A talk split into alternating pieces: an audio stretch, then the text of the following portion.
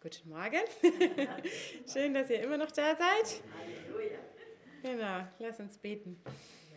Danke, Jesus, für den Tag heute. Danke, dass du gut bist, dass du da bist. Ich danke dir, Herr, für dein Wort und ich danke dir für deinen Geist, der uns dieses Wort jetzt auch aufschließen wird. Herr, darum bitten wir dich, dass du zu unseren Herzen sprechen kannst, Herr, dass wir das hören, was du sagen möchtest und dass wir ja, ein Stück mehr von deiner Liebe heute für uns erleben und erfahren, Herr. Amen.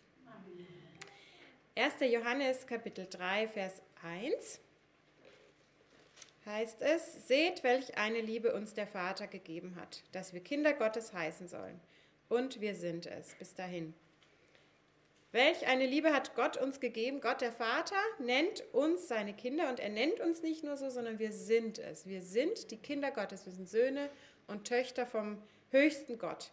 In Jesaja 54, Vers 13, das haben wir auch am Sonntag gehört, heißt es auch, dass wir die Schüler des Herrn sind.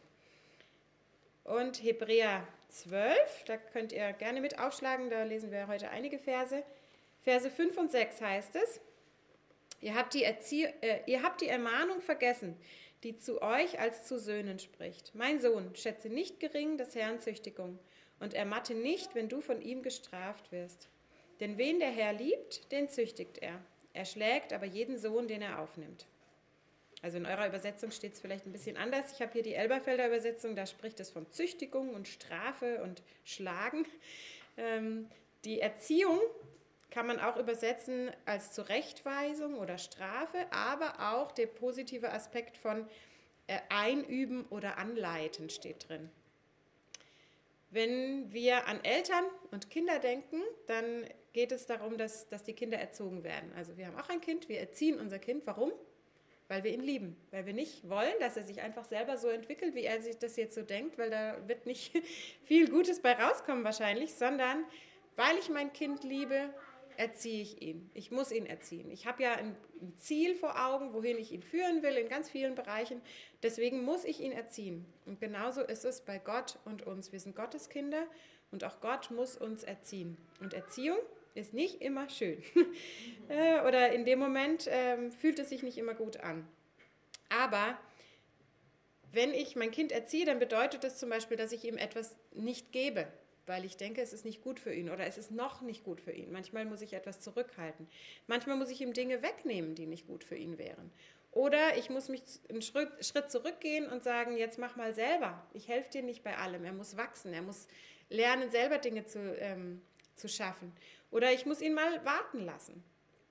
Er muss warten lernen, er muss Geduld lernen. Und genauso sind so viele, so viele Beispiele, die wir aus dem praktischen Leben haben, die wir darauf übertragen können, wie das für uns ist, wenn wir von Gott erzogen werden.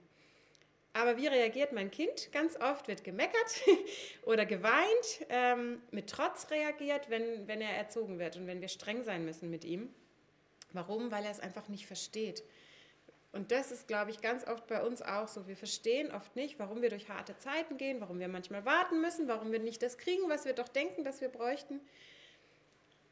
Warum gebe ich ihm aber manches nicht? Ich kenne ja mein Ziel. Ich, ich, ich als Mama weiß, wohin ich will mit meinem Kind. Er weiß das manchmal nicht.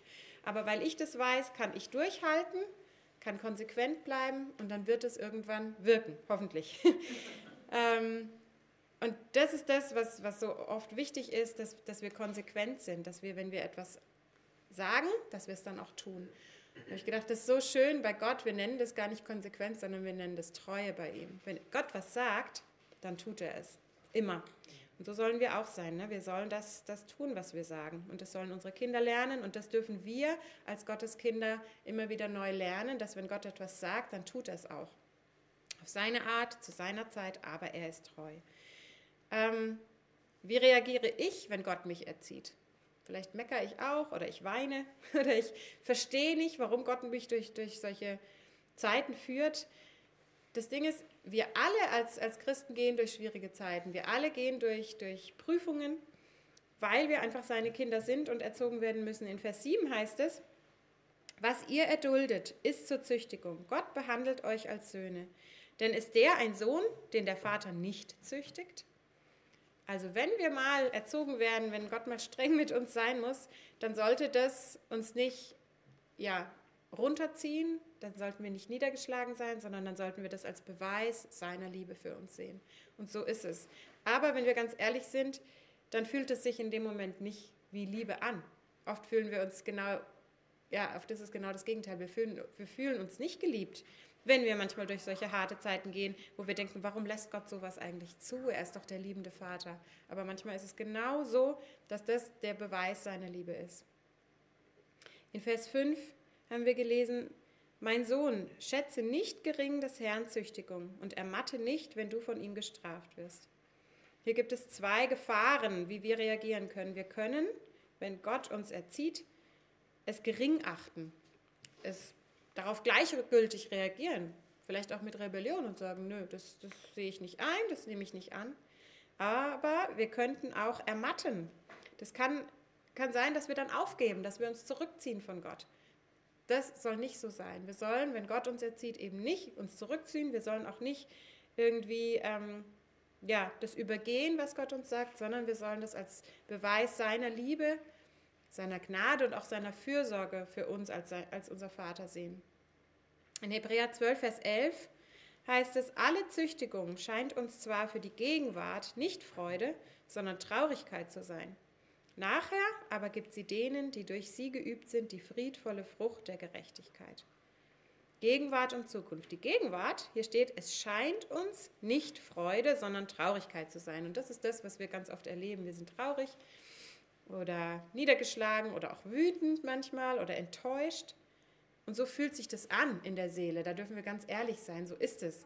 Aber wenn wir dabei stehen bleiben, dann gehen wir in Depression und dann rebellieren wir und dann entfernen wir uns von Gott.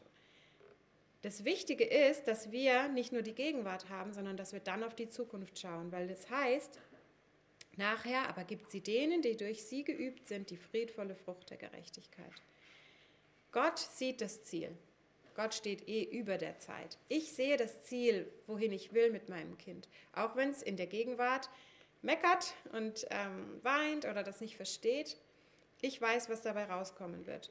Und was hilft uns dabei? Gehen wir zurück zu Verse 1 und 2. Immer noch Hebräer 12. Deshalb lasst nun auch uns, da wir eine so große Wolke von Zeugen um uns haben, jede Bürde und die uns so leicht umstrickende Sünde ablegen und mit Ausdauer laufen den vor uns liegenden Wettlauf, indem wir hinschauen auf Jesus, den Anfänger und Vollender des Glaubens, der um der vor ihm liegenden Freude willen die Schande nicht achtete und das Kreuz erduldete und sich gesetzt hat zur Rechten des Thrones Gottes.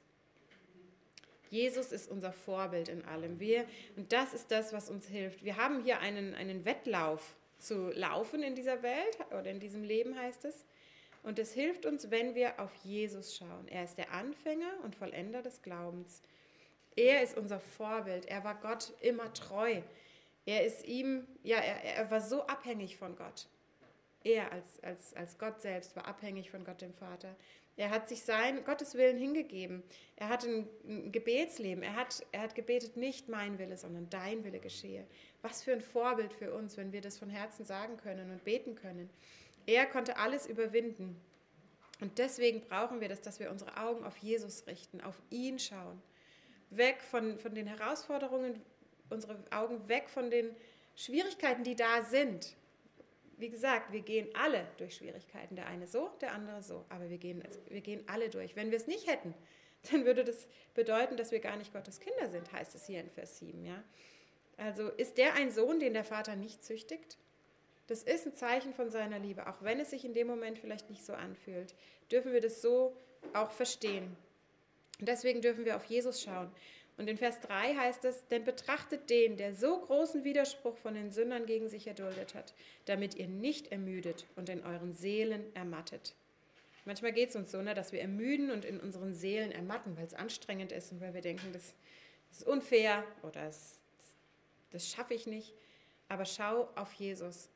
Wenn du deine Leiden vergleichst mit den Leiden von Jesus, dann werden deine wieder klein und ich will das nicht kleinreden, was wir erleben. Wir erleben teilweise auch sehr schlimme Sachen in diesem Leben.